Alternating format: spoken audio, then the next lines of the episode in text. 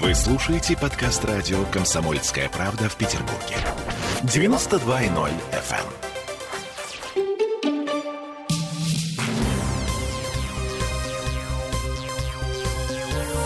Темы дня. Ну что, как праздник футбола, как нам сказали в предыдущем рекламном ролике, 17-16. И мы продолжаем именно с футболом. Сборная России победила сборную Финляндии и вышла в плей-офф чемпионата Евро-2020. А, Свидетелем триумфа стал весь Петербург. Именно здесь у нас, на Крестовском острове, вчера прошел решающий матч, где мы триумфально разгромили сборную Финляндии. Значит, мы сейчас тактично молчим, да, про маски и социальную дистанцию, не будем упоминать об этом, об этом, и так понятно, что их там не было. Поговорим про сам матч. У нас на связи спортивный обозреватель Сергей Соколов. Сереж, привет. Да, добрый день, добрый, Добрый, день, добрый. Я друзья. тебе Когда хочу сказать, что... Когда говорим про маски, вы про Будапешт вспомните тут недавно. А что? Что на Полный Будапеште? стадион. Там, а там полный стадион, вообще без процентных ограничений. А, Э, да, Значит, да, не да. мы одни Вот, такие, в общем-то. Это, В видимо, Петербурге преемственность. 50% от вместимости, а там 100%.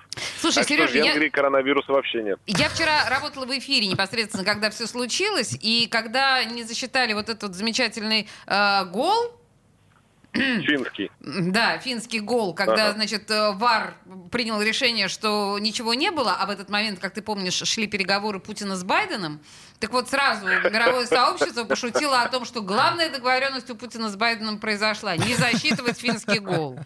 Ну хорошо, ладно, это все так на самом деле... Да, это, копнуть можете только вы. это, это все шутки, пусть и смешные. А теперь серьезно, что так плохо сыграли-то? Ну, вяло, неинтересно, скучно. 1-0 с Финляндией. Ну, come on, почему? Да, трудились, э, трудились на поле. Кстати, я согласен и по поводу гола. э, Ну, в том смысле, что там этот микронный офсайд, который усмотрели. И, конечно, э, если бы мастерство финских футболистов было бы чуть повыше, я думаю, что к середине первого тайма Россия бы горела 0-3. Здесь еще в какой-то мере повезло. Болельщики, я думаю, что прекрасно видели, как в течение первого тайма а финны буквально в 2-3 передачи вскрывали центр обороны, словно э, скрывают консервную банку со шпротами. И нам здесь, конечно, повезло. Э, во-первых, исполнительское чутье и возможности Миранчука. Непонятно, как этот человек мог не выйти с первых минут в матче с э, Бельгией. А что касается, почему играли так, э, ну, невыразительно, да? Это мягко А, сказано, ну, невыразительно. да, во-первых, мы говорили с вами еще перед Евро, были у нас эфиры относительно, когда э, состав объявляли.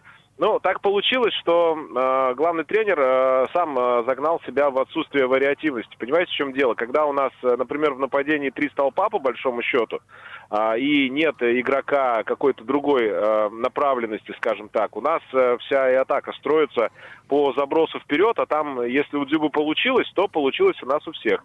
А если не получилось, ну, тогда все как-то идет совсем по-другому. Потому что, взяв Дзюбу, он не мог э, не взять Соболева. Ну, а дальше уже э, третьим э, смотрели, э, кто э, лучше всего готов. Короче, отсутствие вариативности это раз. Ну и, конечно, проблемы в обороне, когда вчера, вчера Фернандес упал на спину, так очень э, опасно. Э, ну, честно говоря, вообще ёкнуло. Слава Слушай, а богу, всё там с ним нормально с ним вообще все? В Да, итоге-то? да, он, он скорее всего сыграет, он уже завтра будет тренироваться, судя по всему. В потому что если бы еще и да, он вылетел, отправили? Мгм. да, да. Если бы еще и он вылетел, то это была бы, конечно, катастрофа. Другое дело, что вы абсолютно правы относительно выдумки, она отсутствует. И в матче с Данией, которая а, сегодня играет матч, э, соответственно, с бельгийцами, в матче с Данией в третьем туре, ну, там вообще предсказать что-то очень сложно, и вот там реально придется терпеть. Я боюсь, что там сборной России просто-напросто придется терпеть. Ну, вот... а мгм. как, как оно сложится, ну, вообще сказать очень, очень, очень трудно. Вопрос на самом деле в другом. А, ну, может, это мне так показалось, хотя, судя по тому, как реагировала вчера Фанзона, не только мне, а, нет задора, нет какого-то огня в глазах, даже если сравнивать с а, чемпионатом мира, да, ну, тогда реально видно было, что ребята выкладываются, да, как мы там вытягивали просто на зубах какие-то матчи.